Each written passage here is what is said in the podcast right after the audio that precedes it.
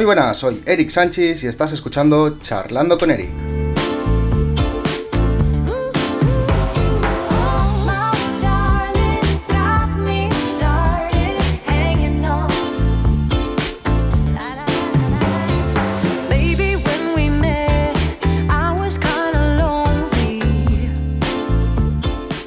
Como bien ya avancé en mis redes sociales, hoy vamos a charlar sobre un tema que durante la cuarentena ha empezado a coger auge y vamos a hablar sobre todo de el network marketing, qué es y cómo se denomina.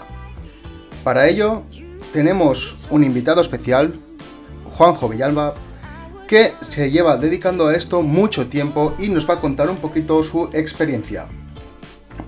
Muy buenas, Juanjo. Hola, Eri, ¿qué tal? ¿Qué tal? ¿Cómo vamos? Bienvenido a mi programa. Un placer, un placer estar aquí en tu programa, claro que sí. Bueno, para que tengáis una idea, Juanjo es una persona que trabaja en el network marketing mucho tiempo y como os estaba comentando antes, nos va a comentar un poquito su experiencia y las oportunidades que a él le ha brindado. Cuéntanos un poquito, Juanjo, ¿cuánto tiempo llevas en network marketing? Pues en network marketing realmente llevo bastante tiempo, aunque mi andadura ha sido de, constante aprendizaje. Yo comencé hace como unos 15 años en el mundo de, las ventas en una compañía, una multinacional que me brindaba una fantástica oportunidad de crecimiento y evolución y ahí fue cuando realmente pues tuve la oportunidad de ver más mundo.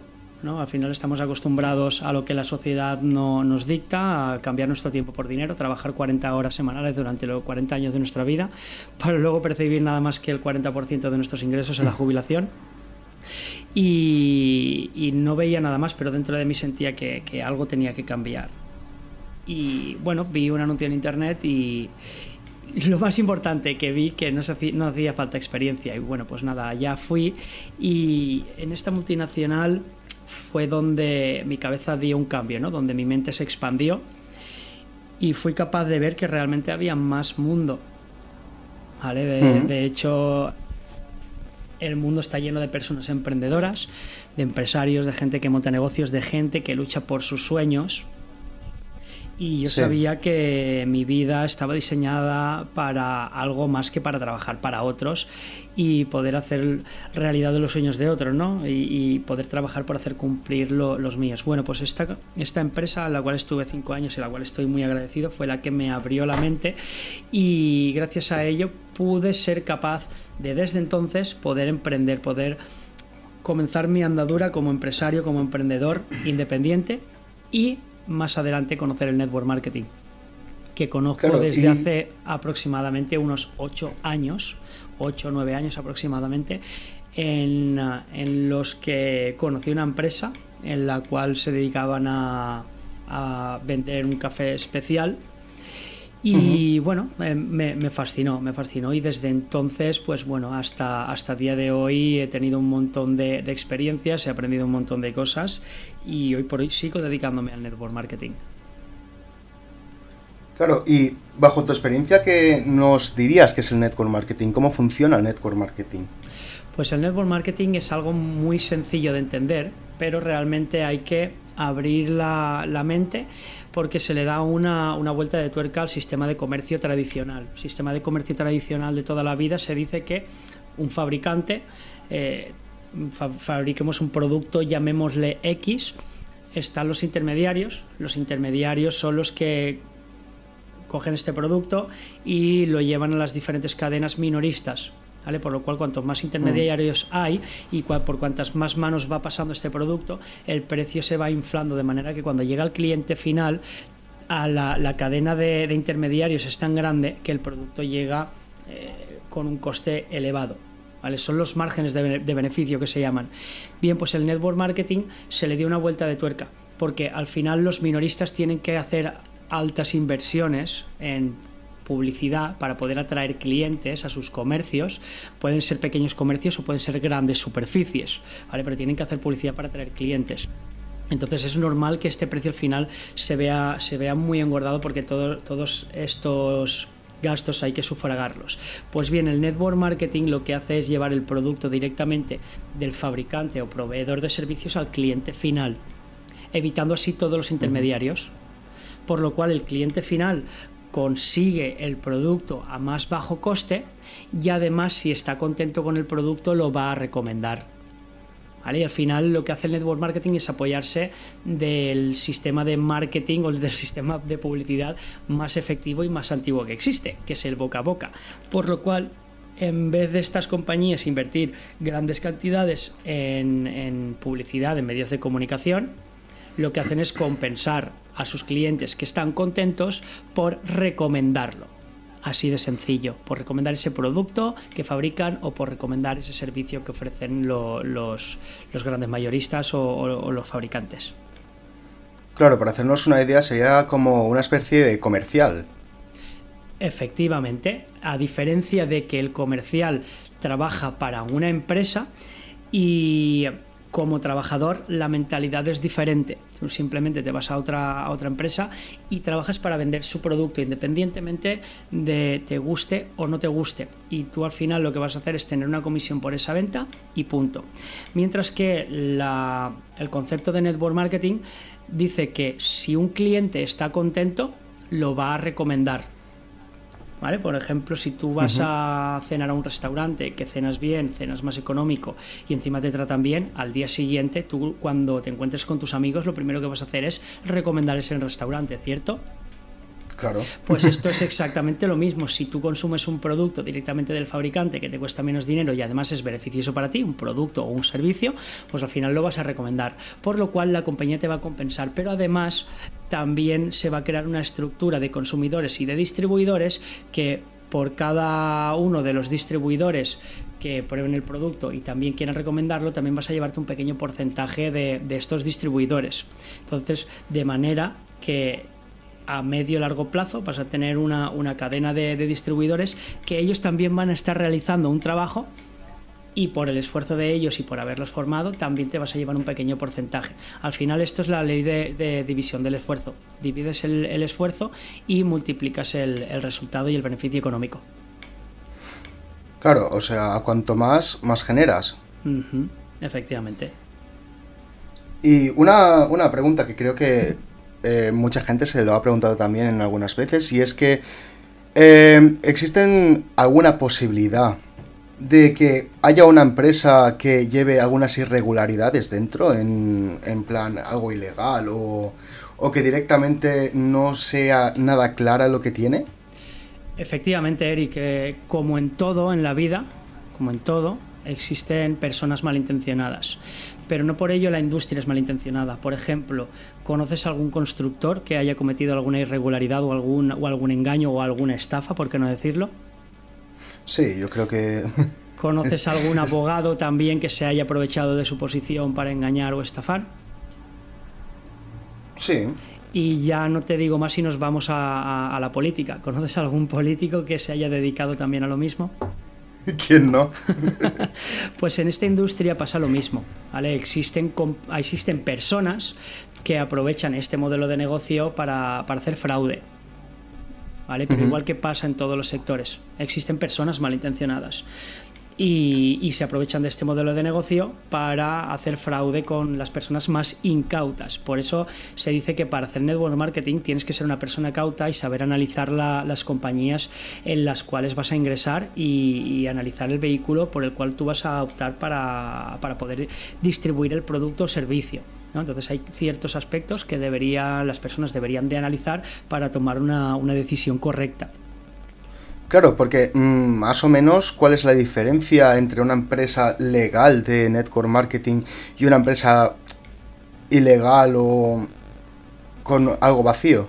Mira, sí, existe una terminología eh, las personas en general tienden a asociarlo eh, y esta terminología se llama las pirámides fraudulentas. ¿no? Existen negocios con esquemas piramidales, entonces cada vez que una persona eh, oye, este, escucha este modelo de negocio, lo asocia con, esquemas piramidales. los esquemas piramidales son esquemas ilegales, que son lo que aprovechan estas personas de no tan buena ética para hacer una estructura ilegal. ¿no? Y, la estructura ilegal sobre todo, y lo más importante, es ver que realmente esta empresa no tiene un producto. ¿Vale? Simplemente se generan beneficios de la entrada de nuevas personas incautas que ponen dinero a cambio de poner más personas para, para poder percibir ese dinero multiplicado por 2, 3, 4, 6, 8, lo que, lo que eh, su plan de, entre comillas, marketing eh, le, ponga. Al no tener un producto y depender de la entrada de nuevos socios, en cuanto dejan de entrar nuevos socios, se han acabado los ingresos. La compañía no genera ingresos, eso se estanca, cierran puertas y las últimas personas que han entrado en este esquema piramidal fraudulento se quedan sin poder recuperar su dinero. Entonces, como son personas, eh, eh, ya no digo incautas, digo inexpertas, ¿vale? Porque yo también he sido, en algún momento de, vida, de mi vida, también he sido inexperto, ¿no? Entonces, al ser inexperto, cuando caes en, en, este tipo de sistemas, englobas a todos los sistemas que a primera vista te pueden parecer similares, los englobas todos como sistemas piramidales fraudulentos y nada más lejos de, la realidad, porque un sistema fraudulento es un sistema que no tiene producto y tú no puedes vender, por tanto no puedes vender ese producto, no puedes generar ingresos de la venta directa, ¿vale? de coger el producto, como a ti te cuesta más económico porque viene del proveedor y poder venderlo más caro. ¿Cierto? Eh, mientras que el network marketing legal y apoyado con, con um, con eh, las reglas legales de cada uno de los países, sí que tienes un producto y de hecho la, norma legal número uno es que el 80% de los ingresos los puedas realizar solamente de la venta del producto sin necesidad de, poder registrar a nuevos eh, distribuidores. Simplemente tú siendo un distribuidor podrías vender el producto y podrías ganarte la vida con ello, que es lo que sería la venta pura y dura, como bien comentabas antes, de un comercial. Claro, con la única diferencia es la puerta fría, no es una cosa diferente. Exacto. Y claro, ya que lo has comentado, tú también has sido una persona inexperta. Eh, ¿Cuándo te diste cuenta que realmente la empresa en la que estabas trabajando no era del todo legal o estaba rozando la, ilegalidad? Bueno, yo comentarte que sí que por mi, falta de experiencia eh, entré en una de estas compañías, eh, las cuales tenían un pseudo producto. ¿Vale? Porque yo siempre digo, ahora que ya tengo más experiencia en el sector, que primero te tienes que sentir identificado con el producto. Si no te sientes identificado con el producto, es muy difícil que tú sepas o puedas recomendar algo que no te gusta o que no te sientes identificado. Por lo cual, después de las primeras compañías que entré un poquito movido por el estilo de vida que, ahí se veía, luego me di cuenta de que el producto no, no encajaba conmigo y probé varias compañías hasta que di con una que para mí era el producto perfecto porque soy un apasionado de la tecnología sin darme cuenta de que el producto no era un producto real era un producto ficticio, un producto que no existía. Es decir, el producto no venía de un proveedor, no venía de un mayorista, no venía de un fabricante. Era una cortina de humo y dado que a mí me encantaba la tecnología, pues me quedé un poquito cegado con, ese pseudo producto y defendí que sí que había un producto cuando realmente no, no lo había. Me di cuenta, pues cuando efectivamente todas estas compañías sucede lo mismo, cuando llevan entre uno y dos años de vida, porque no duran más, cuando llevan entre uno y dos años de vida es cuando comienzan a, cortar los pagos, dejan de pagar a la gente y es cuando se les empieza a, ver un poquito, como se llama coloquialmente, se les empieza a ver un poquito el plumero. ¿Vale? Y ahí es cuando dices, bueno, pues eh, esta compañía tiene los días contados porque efectivamente no hay un producto. Y bueno, pues entré en esta compañía cegado un poquito por ese producto que a mí en un principio me encantaba, sin darme cuenta de que el producto no era de nadie. No existía un, un, proveedor detrás que, que aportara ese, ese producto. Claro, pero habrá empresas que, por ejemplo, ellas tengan su producto y que en vez de pagar dinero, como hacen las empresas teóricamente, eh, las empresas dentro de la legalidad, eh, tendrán su propio producto y con lo que estás diciendo realmente lo que quieren es que los socios tanto las puedan vender como las puedan regalar y conseguir dinero, como que eh, puedan incluir socios. O sea, eso sería lo que yo he entendido dentro de una empresa legal. Sí, lo más importante es que tú puedas consumir ese producto y te guste. Que tú lo puedas consumir. ¿Vale? Que sea un producto real que puedas utilizar y que venga de un proveedor. de un proveedor o de un fabricante, ¿vale? Y que sea un producto que tú puedas consumir. Me da igual que sea un producto físico, que tú lo compres y, y llegue a tu casa, que sea un servicio, pero si es un servicio, que sea un servicio real, que tú puedas adquirir ese servicio y disfrutarlo. Por ejemplo, hoy en día cada día está más en, en, en auge porque es un, una industria que está en, en, en alza constantemente en, en, el sector turístico. ¿Vale? Que tú puedas adquirir un viaje y, lo pueda, y, y puedas disfrutarlo. ¿Vale? Luego, punto número uh -huh. dos, que ese servicio tú lo puedas adquirir y lo puedas revender a un tercero por un poquito más de margen y que ese margen sea tu comisión, sea tu beneficio. ¿Vale? Ese sería uh -huh. el punto número dos, que tú puedas comerciar con ese, con ese servicio o si es un producto, que el, el, producto que te llegue a tu casa, tú lo puedas vender un poquito más caro y ese poquito más caro que lo vendas sea tu margen de beneficios. Al final funciona como una tienda que tú compras a un precio y lo vendes más caro, con la diferencia que no tienes los altos costes que conlleva el abrir y mantener un negocio tradicional a pie de calle, como pueden ser alquileres, luz, maquinaria, aparatos informáticos, mobiliario, porque desarrollas el negocio de tu casa. Y luego tenemos un tercer punto, que si las personas que prueban tu producto les gusta, y, y, tengan una oportunidad de poder hacer lo mismo que tú, que es poder ganarse la vida recomendando también ese producto. ¿Vale? Pero siempre y cuando sea un producto real y que tú puedas comerciar con él. Que no haya una necesidad de conseguir nuevos socios para que promuevan la oportunidad. No, simplemente con la venta del producto que tú te puedas ganar la vida. Claro, porque yo creo que para esto una persona debería tener ciertas aptitudes también, ¿no? Eh, no sé, ¿cuál crees tú que sean las aptitudes para poder empezar un negocio de network marketing? Mira, hay una diferencia entre una aptitud con P y una actitud con C. Y pienso que cualquier persona que tenga actitud, actitud enseñable, eh, con ganas de aprender, con ganas de desarrollarse, que tenga ganas de, salir un poco de, la zona en la que se encuentra porque piense que todo lo que conoce hoy en día se le queda corto, como por ejemplo me pasaba a mí hace 15 años, ¿no? que yo al final trabajaba para otras personas, pero sentía que algo eh, dentro de mí no estaba bien ¿no? y tenía ganas de evolucionar y desarrollarme. Cualquier persona que tenga esta actitud, independientemente de la aptitud que tenga, cualquier persona que tenga actitud es apta para desarrollar este negocio, porque con actitud todo se aprende. Al final es tu actitud lo que va a determinar tu altitud el día de mañana. Claro, o sea, hay gente que directamente dice, no, es que yo lo que no tengo son don de gentes, o yo no soy muy social, y ya directamente se estancan en ahí, ¿no? En ese círculo en el que yo no, yo no, yo no. ¿Tú qué crees? ¿Qué le podrías decir a esa gente que no cree en sí mismo, básicamente? Sí, eh, efectivamente hay muchas personas que, que no, tienen, uh, no tienen esa creencia de, de, que ellos serían capaces de hacerlo. Yo simplemente decirles a las personas que, que puedan escuchar este podcast que yo era una persona hace 15 años que no había hecho ventas en mi vida, que no tenía donde gentes, que no sabía tratar con las personas. Yo era muy mal hablado, era una persona muy poco no era un mal educado, pero tenía un hablar muy de barrio, ¿no? por decirlo de alguna manera. Mm. Y gracias a aquella empresa hace 15 años que yo entré, ellos fueron capaces de orientarme, guiarme. ¿Por qué? Porque yo tenía ganas, tenía esa actitud y esa predisposición a aprender. Entonces el network marketing es un vehículo también, no para desarrollarte profesionalmente, sino para desarrollarte también como persona. Es un, un, una industria en la cual se apoya mucho en el desarrollo personal y hay personas muy profesionales detrás que suelen dar formación para que todas estas personas, porque al final todo esto es miedo, miedos que tenemos eh, que, dadas por creencias que nos limitan desde nuestra infancia o desde nuestra juventud.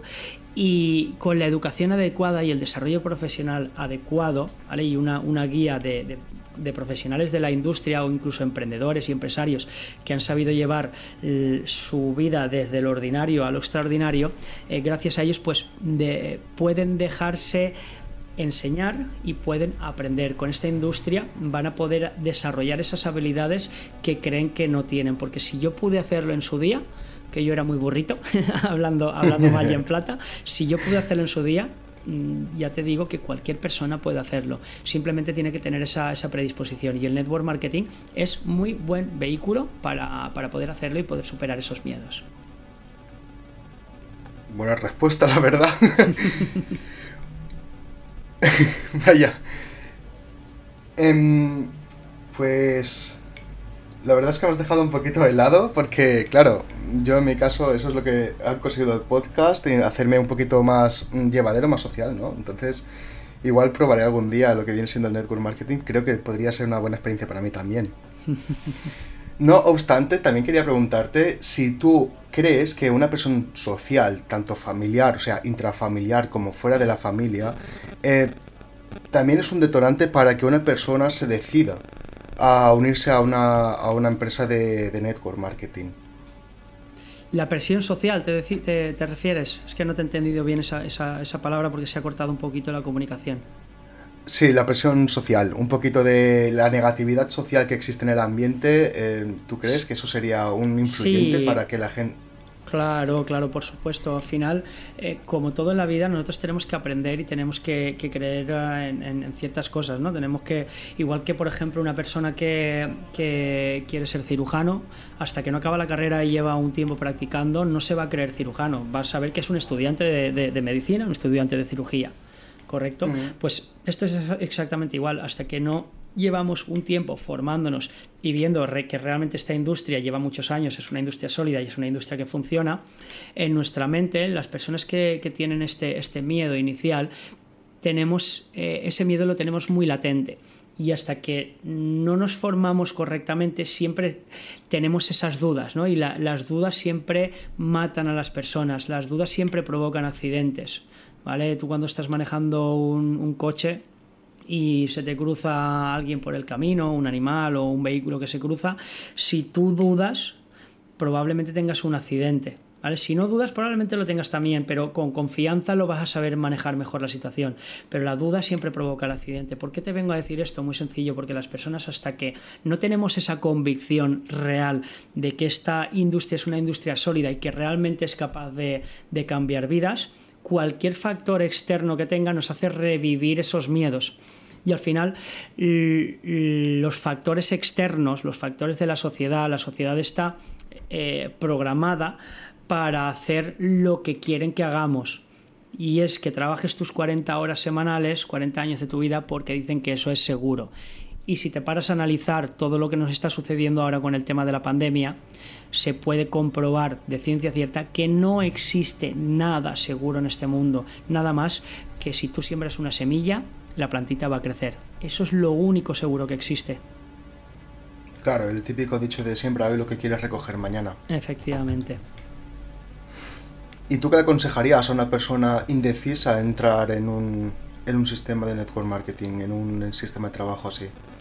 Que pruebe, que pruebe. Lo peor que le puede pasar es que adquiera un producto y lo utilice.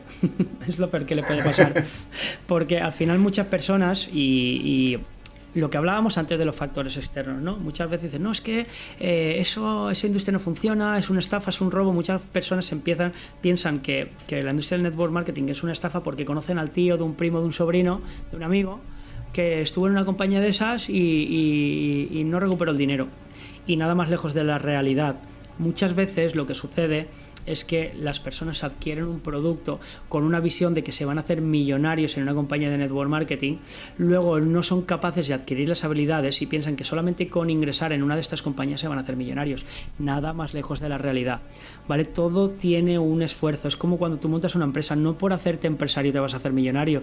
Hay que trabajar mucho, es un trabajo muy duro.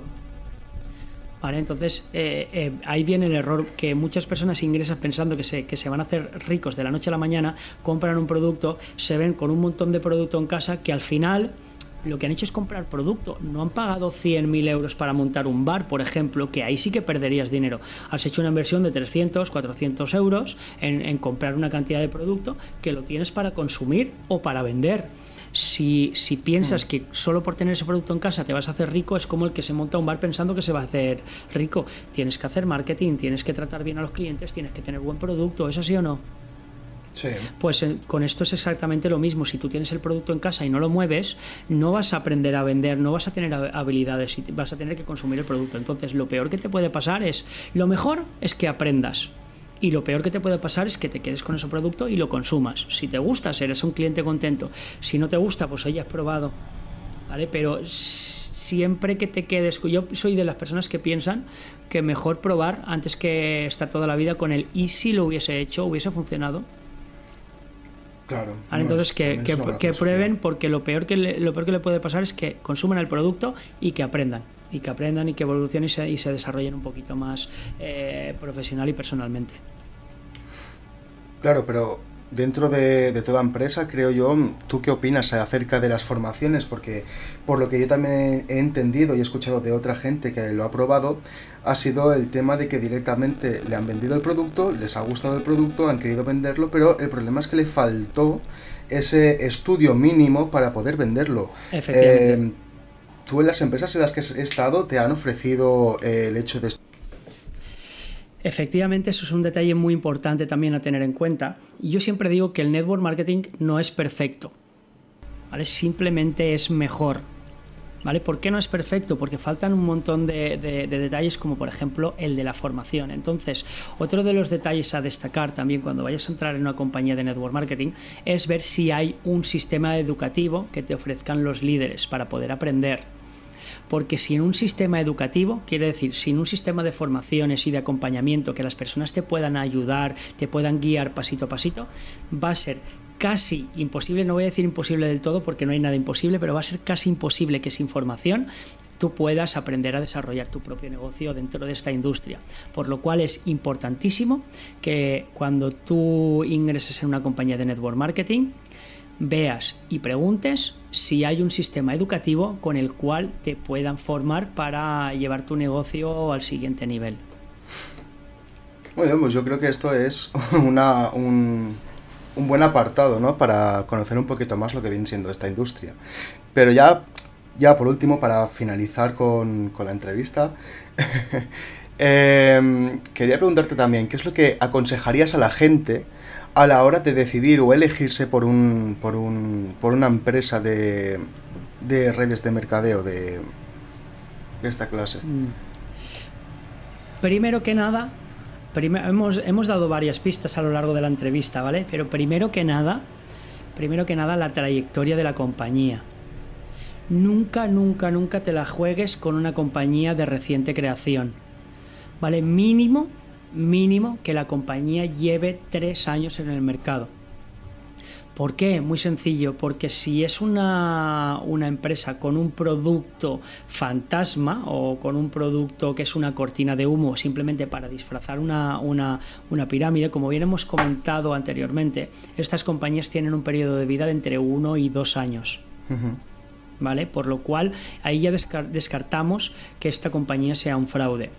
Y, otra, otro, otro detalle por lo cual es importante, existen unas estadísticas que dicen que el, 85% de las empresas fracasan en sus tres primeros años de vida. Por lo cual, si una compañía ha pasado el periodo de consolidación de tres años, se puede eh, decir que esa compañía ya está predestinada y consolidada para ser una compañía sustentable y duradera en el tiempo. ¿Vale? Este punto número uno. Punto número dos, analizar el producto, ver que el producto se pueda vender. ¿Vale? No cegarnos solo por el plan de compensación y pensar que nos vamos a hacer ricos porque son, es, es mentira. Puedes ganar dinero, sí, pero en base a tu esfuerzo. ¿Vale? Entonces, no cegarnos por el plan de compensación y ver si el producto se puede vender. Si el producto se puede vender y puedes ganar dinero, es otro detalle importante a tener en cuenta. Punto número 3, que te sientas identificado con el producto, que te guste. Si es un producto que no te gusta, no lo vas a poder recomendar, es obvio. Claro. ¿Vale? Una persona que, le guste la paella la va a poder recomendar. Si, si no te gusta el arroz caldoso, pues no lo vas a recomendar por, tan a gusto porque no te gusta el arroz caldoso, ¿no? Pues esto es exactamente. No, claro, es como decir ser el producto del producto. Efectivamente, correcto. Y luego otro punto también importante es estudiar un poquito la trayectoria del corporativo. ¿Vale? Que sean personas serias, que sean personas empresarias, que sean personas que tengan una visión y no sean personas que la trayectoria, su carrera haya sido, esté enfocada solamente en ganar dinero, sino que realmente tengan una visión empresarial y que su enfoque esté dado a que sus clientes realmente estén contentos. ¿Vale? Porque los verdaderos empresarios saben que si los clientes están contentos, su empresa va a tener éxito, porque al final un buen negocio se basa en tener una comunidad de clientes contentos. Si los clientes no están contentos, tu, tu éxito, o sea, vas a estar predestinado al fracaso. ¿Vale? Es, es, como una compañía que abre, si la gente no está contenta con tu producto, si tú abres un bar y la gente no está contenta con tus bocadillos a la hora del almuerzo, no va a ir nadie. Claro. ¿Vale? Por lo cual, si un empresario quiere que la gente vaya a su bar a almorzar, pues ya se va a, pro a, procurar de que su material y su género sea de primera, que los bocadillos estén bien hechos, que su, la atención al cliente sea la mejor, todo para que sus clientes estén contentos. Los productos, como bien comentábamos anteriormente, no se venden solos. ¿Vale? Hay una elaboración detrás, tienes que tener un cariño, un mimo para que tus clientes estén contentos. Si tus clientes están contentos, tus clientes traerán más clientes. Un poquito, a grosso modo, esto es, son aspectos que considero que una persona debería de, de estudiar antes de comenzar en una compañía de network marketing.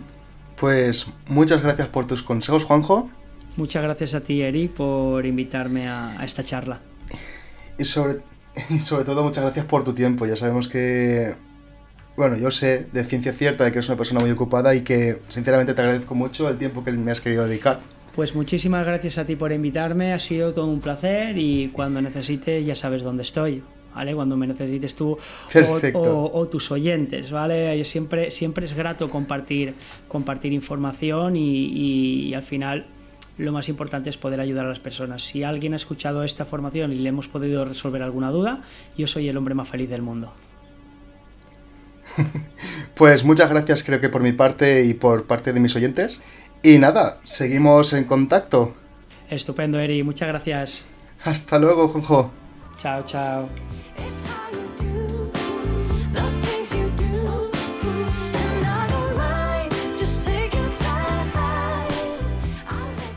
Y esto ha sido todo por hoy en el podcast de Network Marketing en Charlando con Eric. Si os ha gustado, recordad que me podéis compartir por las redes sociales o incluso con el boca a boca.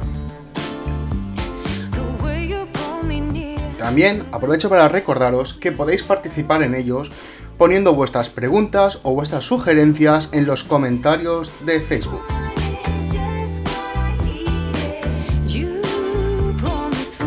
Nos vemos el lunes que viene con más cositas nuevas y un tema que os puede interesar. Hasta que nos volvamos a oír.